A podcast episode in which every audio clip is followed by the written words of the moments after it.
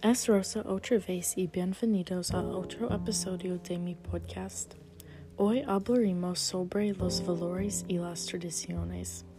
En la cultura mexicana, la contrina es el símbolo del Día de los Muertos. Es un escuelto con un sombrero elegante y colorido, y es un recordario para disfrutar de la vida y aceptar la mortalidad.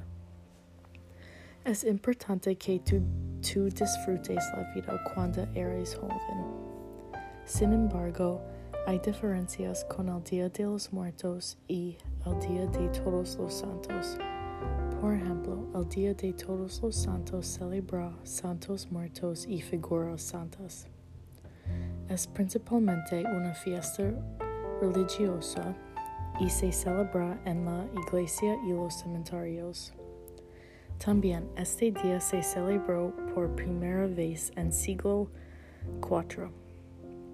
En contraste, el Día de los Muertos se ha celebrado en México en el pasado y el presente cuando las almas regresan a casa por un día cada año. Esta festividad incluye comidas tradicionales y altares caseros. Este día se celebró por primera vez en el siglo XVI, pero hay similares, similares con estas festividades. De hecho, son muy similares porque ambos celebran y recuerdan a los muertos. Además, ambos incluyen pasteles, comida y oraciones por los muertos. Para mí, mis creencias son un poco similares, pero tienen diferencias.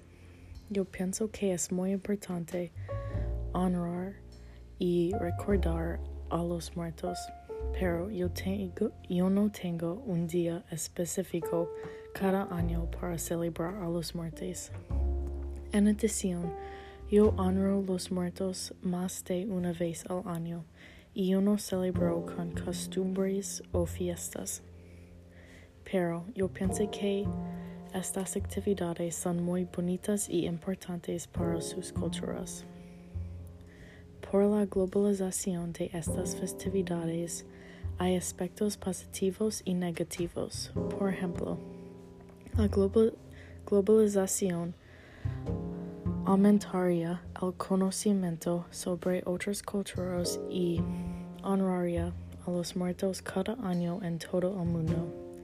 En contraste, hay apropiación cultural y la globalización quitaría la singularidad de la cultura mexicana y sus festividades. Se considerada con otras culturas. Es necesario que las culturas tengan festividades y valores diferentes para la diversidad. ¿Estás de acuerdo? Yo espero que tú aprendas desde el episodio cómo celebrar estas festividades en el futuro. Gracias por escuchar y adiós.